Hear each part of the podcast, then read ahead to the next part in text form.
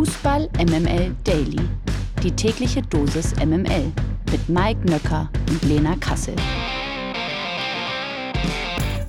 Guten Morgen alle zusammen. Heute ist Freitag, der 8. September. Das hier ist Fußball MML Daily. Was viele nicht geglaubt haben, was viele nicht ahnen. Aber wir haben uns gerade richtig vor dieser Aufnahme ganz kurz mal für einen Moment angezickt. Aber für euch sind wir in der Sekunde, wo das Rotlicht an ist, wieder Kassler und Sauerkraut. Guten Morgen, Lena Kassel. Guten Morgen, Mike. War das unser erster Ehestreit? Wenn das einer war, dann war er sehr, sehr kurz, würde ich mal sagen. Ähm, ist es dann, also ich, mich würde es generell auch mal interessieren, dadurch, dass wir uns ja so wenig streiten. Ähm, was bist du so für so ein Streittyp? Bist du da eher konfrontativ oder bist du eher so ein bisschen zurückweichend? Oder sind wir beide so ein bisschen wie äh, Verena Kehrt und Mark Terenzi? Also eventuell könnte es auch in die Richtung gehen. Also in die Richtung geht es auf gar keinen Fall. Ich würde mal sagen, ich ähm, versuche Streits zu meiden, wie der Teufel das Weihwasser, wie man früher sagte. Ähm, wenn ich also irgendwo einen Streit sehe, dann bin ich auch schon sehr schnell weg. Dann bist du wie so äh, Homer Simpson, gehst du dann so in die Hecke rein. Und so ist es. Gut. Ja, ich gehe eher aus der Hecke raus, weißt du? Ist jetzt keine Überraschung, ne? Dass ich, dass ich ein bisschen streitlustiger bin. Hm? Ja, möglicherweise. Aber du bist ja auch noch jung, dein Herz ist noch jung, du hältst das alles noch aus. Das Topspiel der Woche. Die Bundesliga pausiert zwar Klammer auf, leider, Klammer zu, an diesem Wochenende. Aber dafür gibt es ein Länderspiel, das ja durchaus richtungsweisend sein kann. Morgen Abend trifft das DFB-Team nämlich auf Japan. Wir alle erinnern uns an das erste WM-Gruppenspiel in Katar.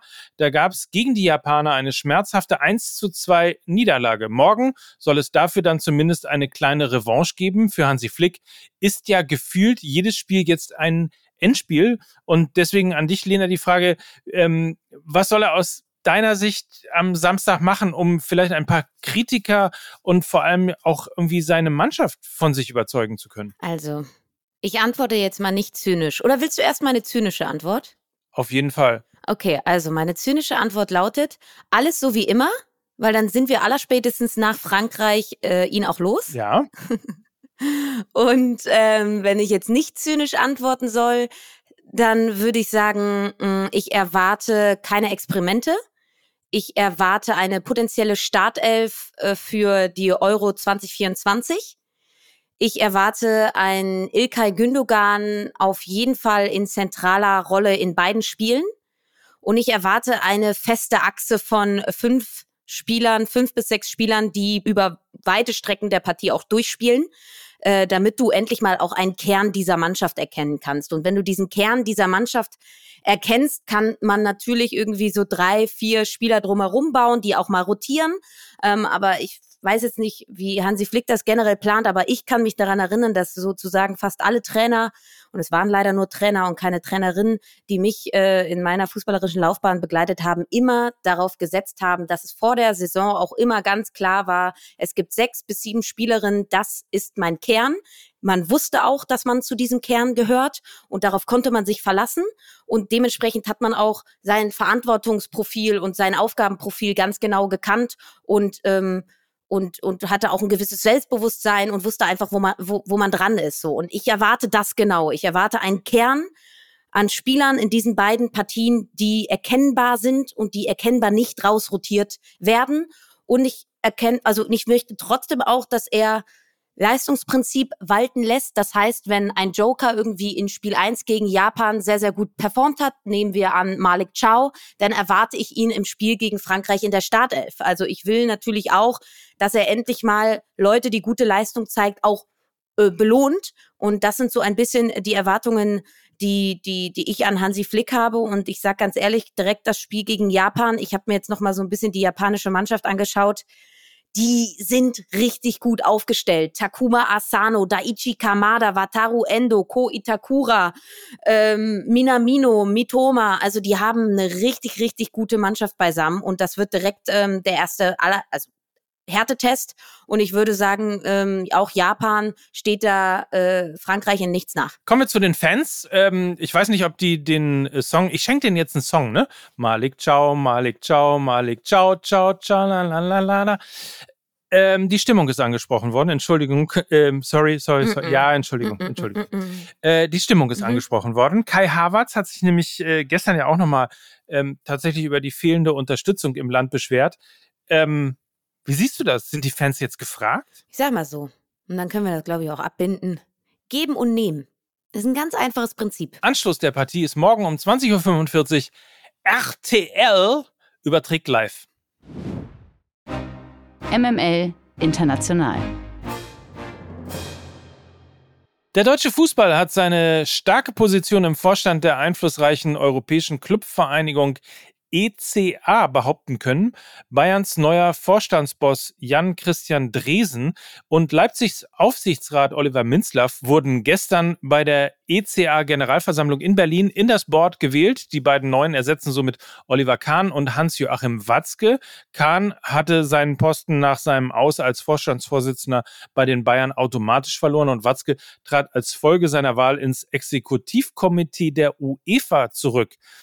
Ja, Große Frage jetzt, welchen Eindruck hast du von Dresden und Minzlaff? Ähm, da war ja traditionell in solchen Gremien eigentlich immer ganz gut vertreten. Glaubst du auch, dass er jetzt in guten Händen ist? Ja, also irgendwie sind es ja zwei Personen, die noch nicht so lange auf der Fußballbühne auftauchen, beziehungsweise nicht so repräsentativ, kommen ja auch eigentlich aus anderen Ecken. Also ich meine, Oliver Minzlaff ist eigentlich Radrennfahrer. Jan Christian Driesen ähm, hat seinen Großteil seines Lebens in irgendwelchen Banken verbracht und eben nicht auf dem Fußballplatz. Und jetzt sollen sie irgendwie der unabhängigen Interessensvertretung der europäischen Fußballvereine beitreten. Für mich wirken sie beide so ein bisschen technokratisch und weniger emotional, weniger so dem Fußball emotional zugewandt. Vielleicht ist es aber auch was Gutes. Man weiß es nicht, aber ich kann jetzt also mit, mit den beiden Personen nicht so ganz so viel anfangen, weil sie eben sehr, sehr technokratisch, unnahbar sind und für mich eher für Fußball-Business stehen als für Fußballkultur und Fußball, so wie ich ihn irgendwie wahrnehme. Von daher mag ich mir da äh, kein Urteil machen. Es ist jetzt aber vielleicht, ich weiß jetzt nicht, wieso die, die, die Gangart und der Alltag in dieser ECA ist. Klingt sehr technokratisch, also vielleicht passt es dann auch. Das abseitige Thema. DFB-Vizepräsident Hans-Joachim Watzke hat den bisherigen Plänen des DFB hinsichtlich der Abschaffung des Leistungsprinzips im Kinderbereich eine Absage erteilt und eine Reform der Reform angekündigt. Watzke bezeichnete die geplanten Änderungen am Rande einer Veranstaltung in Essen als unfassbar und nicht nachvollziehbar. Er sprach von einem grundsätzlich falschen Ansatz. Laut Watzke hat die DFB-Spitze bereits beschlossen, dass der neue DFB-Direktor Hannes Wolf in den nächsten ein, zwei Jahren Handlungsalternativen aufzeigen soll. Ursprünglich äh, wollte der DFB ab 2024 neue Spielformen im Nachwuchsbereich umsetzen. Damit sollte in den Altersklassen von der U6 bis zur U11 der Leistungsdruck minimiert und die sportliche Entwicklung der Kinder stärker in den Vordergrund gerückt werden. Ähm, das Thema wird ja immer grundsätzlich viel diskutiert, haben wir auch hier schon diskutiert. Wie stehst du denn dazu, Mike? Also, ich wollte es gerade sagen, wir haben es diskutiert. Du hast ja mm, zumindest mal die Tür offen gemacht, wenn es dafür da ist, den Spieltrieb sozusagen, also den kreativen Trieb von äh, Kindern im Fußballbereich zu fördern, ähm, dann hast du dich ja durchaus dafür ausgesprochen. Daraufhin hat sich mein Nachbar Jörg mal die Mühe gemacht, das äh, Reformpaket des DFB durchzulesen. Und genau dieses Prinzip stand da nirgendwo mit einer Zeile er erwähnt. Also ich würde mal sagen, es passt so wahnsinnig gut in den Trend, dass auf der einen Seite die Bundesjugendspiele abgeschafft werden, weil es eben da auch Verlierer gibt. Und ähm, ich, ich bin wirklich hin und her gerissen. Ich habe diese diese Förderung von Kreativität sehr gemocht, als du sie gesagt hast. Da das aber nirgendwo in dem Papier drinsteht, ähm, bin ich mir nicht sicher, ob es nicht irgendwie so eine zeitgeistliche Geschichte im Moment gerade ist, ähm, dass so mehr und mehr ähm, das Leistungsprinzip irgendwie unterhüllt wird. Deswegen kann ich den Ansatz von Hans-Joachim Watzke durchaus verstehen. Ähm, also ich bin, ich, ich bin 50-50. Ich wünschte, Der Geist von Lena wäre in diesem Papier. Da er da nicht drinsteht, finde ich, muss man die Reform nochmal überdenken. Aber ich glaube, das ist ja, also das, was ich gesagt habe, ist nur die Konsequenz aus diesem Papier, was man sich erhofft. Vielleicht, um das nochmal ganz deutlich zu sagen, wenn man sich dieses Papier nämlich auch durchliest, dann gibt es weiterhin Ergebnisse. Also es gibt weiterhin Sieg und Niederlage. Das ist, glaube ich, nochmal ganz, ganz wichtig zu sagen. Aber es gibt eben aus der Niederlage jetzt nicht die Konsequenz, dass du nicht mehr mitspielen darfst. Also, weißt du, sondern sie, es gibt dann immer noch nach einer Niederlage die Chance, weiter an einem Turnier zum Beispiel teilzunehmen. Also es gibt trotzdem noch Ergebnisse und die Definition von Sieg und Niederlage. Ich glaube, das verschwimmt so ein bisschen. Und ich sage auch mal so, ich bin ganz, also mich würde mal interessieren, wann Hans-Joachim Watzke das letzte Mal ein F-Jugendspiel gesehen hat, ja. Ich, mich würde mal interessieren, wann Rudi Völler das letzte Mal oder Steffen Baumgart irgendwie ein F-Jugendspiel verfolgt haben und wissen, wie es dazu geht. Also, und Hannes Wolf ist nun mal jemand, der dem Nachwuchs seit Jahren trainiert und begleitet. Und ähm, ich würde mir an seiner Stelle auch ein bisschen verarscht vorkommen.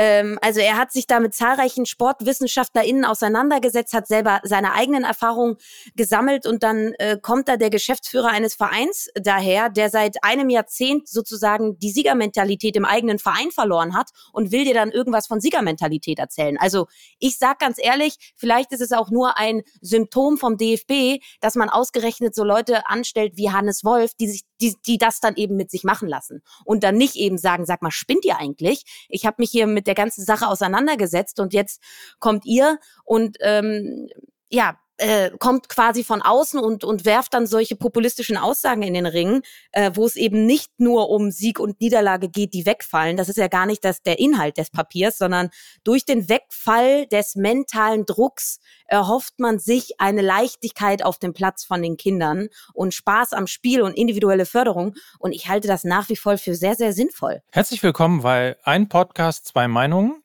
Ähm, ich bin nach wie vor es zeitgeistig so ein bisschen irgendwie in dieser Reform. Aber wir werden sehen. Vielleicht ähm, ist es ja für was Gutes, dass die Förderung von Kindern und die Art und Weise, wie wir unsere Kinder im Fußball ausbilden, überdacht werden muss, steht, glaube ich, völlig außer Frage. Weiber, immer Weiber. Die Fußballerinnen von Eintracht Frankfurt haben einen erfolgreichen Auftakt in der Champions League Qualifikation gefeiert. Die Frankfurterinnen gewannen vor heimischer Kulisse gegen den tschechischen Vertreter Erster FC Slowako mit 1 zu 0. Im Endspiel des Miniturniers spielt Frankfurt morgen gegen Juventus Turin um den Einzug in die Playoffs. Wir drücken natürlich die Daumen. Verlierer des Tages. Das ist äh, vor diesem Wochenende der liebe Cristiano Ronaldo, denn erstmals nach 19 Jahren hat er es nicht in die Vorauswahl des Ballon d'Or geschafft. In seiner Karriere gewann Ronaldo insgesamt sogar fünfmal die Auszeichnung der L'Equipe. In diesem Jahr dürfen sich dann aber dafür andere Hoffnung auf die Trophäe machen. Neben Stars wie Lionel Messi, Harry Kane und Robert Lewandowski sind auch vier Deutsche unter den Nominierten. Ilkay Gündogan, Jamal Musiala, Alexandra Popp und mhm. Lena Oberdorf. Die Chancen auf einen Gewinn für die Deutschen sind, wer hätte es gedacht, allerdings eher gering. Nominiert sind jeweils 30 Männer und Frauen. Die Fußball MML Presseschau. MML Presseschau. Roman Bürki hat in der Sportbild über das Ende seiner Zeit bei Borussia Dortmund gesprochen und sich dabei ziemlich enttäuscht gezeigt. Seine Degradierung vor zwei Jahren habe ihn, Zitat, schockiert. Das erklärte der 32-jährige Torhüter. Und weiter heißt es, enttäuscht hat mich, dass die Verantwortlichen mir ein Jahr zuvor einen neuen Vertrag gegeben und mir gesagt hatten, dass sie auf mich setzen würden. Darauf war ich dann natürlich eingestellt und schockiert, als mir Edin Terzic und Sebastian Kehl zusammen mitteilten, dass man nicht mehr mit mir plane. Der Schweizer wurde 2021 von seinem Landsmann Marvin Hitz im Kasten des BVB verdrängt. Außerdem war bereits klar, dass Gregor Kobel vom VfB Stuttgart nach Dortmund wechseln würde. Birki war also nur noch die Nummer drei. Aufgrund einer Verletzung von Hitz stand Birki trotzdem dann im DFB-Pokalfinale gegen RB Leipzig zwischen den Pfosten. Der BVB gewann 4 zu 1. Wirklich freuen konnte er sich darüber allerdings nicht. Zitat, ich konnte mich über den Sieg in Berlin nicht so freuen, ihn nicht so feiern, wie ich es gerne gewollt hätte, so Birki. Vor dem Spiel bekam ich Nachrichten von den BVB-Verantwortlichen, in denen sie mir schrieben, wie gut ich sei. Das hat sich nicht richtig angefühlt, weil mir ja kurze Zeit zuvor noch mitgeteilt wurde, dass ich nicht mehr gebraucht werde. Daher haben mich diese Nachrichten nicht mehr interessiert. Birki, der 2015 ja vom SC Freiburg zu Borussia Dortmund gewechselt war, verließ Dortmund schließlich im Sommer 2022 in Richtung St. Louis City mit dem MLS MLS-Club ist der aktuell Spitzenreiter der Western Conference. So, äh, puh. war der, der Umgang mit Birki tatsächlich nicht fair? Oder ist dieses Nachtreten jetzt aus deiner Sicht ein Ticken übertrieben? Was, was, was denkst du? Man war ja mal wieder nicht dabei, um genau sagen zu können, was nun passiert ist und wer was gesagt hat. Aber Birki reiht sich ein in eine Reihe von Profis, die sich immer wieder hinterher beschweren, ähm, dass der Verein nicht richtig mit ihm kommuniziert hat. Also der ist jetzt wahllos gegriffen. Das gilt für Bayern, für Hoffenheim, für den FC St. Pauli, den HSV. Also nehmt euch jeden Verein. Es gibt so, so viele Beispiele an Profis, ähm, die sich hinterher beschweren, dass die Kommunikation schlecht gewesen ist, dass man nicht frühzeitig darüber informiert worden ist, ähm, dass der Verein nicht weiter mit einem planen würde und so weiter und so fort. Insofern ähm, bestärkt mich das mehr in meiner Meinung, ähm, dass Fußballvereine ähm, in vielen Fällen gut in Fußball sind, aber wahnsinnig schlecht in Kommunikation. Und insofern ähm, würde ich mal sagen, im äh, Zweifel für den Anklagenden. Mein lieber Mike, ich bin ja sehr froh, wenn du das jetzt noch mal hier so rausstellst, dass die Kommunikation so wichtig ist und so. Bin ich ja froh, dass wir unsere wiedergefunden haben heute. Ne? Wir hatten einen holprigen Start heute, muss man dazu sagen.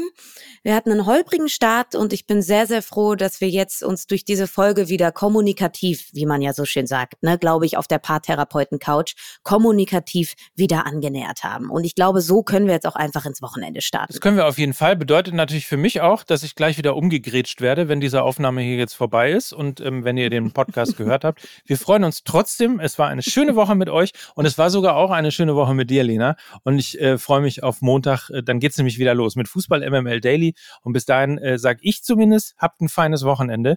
Liebste Grüße von eurem Mike Nöcker. Und ich sage auch ganz besonders an dich, mein lieber Hase, ein tolles Wochenende, ne? Kussi, Kussi, wir haben uns ja lieb und das äh, äh, sende ich natürlich auch in eure Richtung. Macht's euch schön sonnesatt an diesem Wochenende.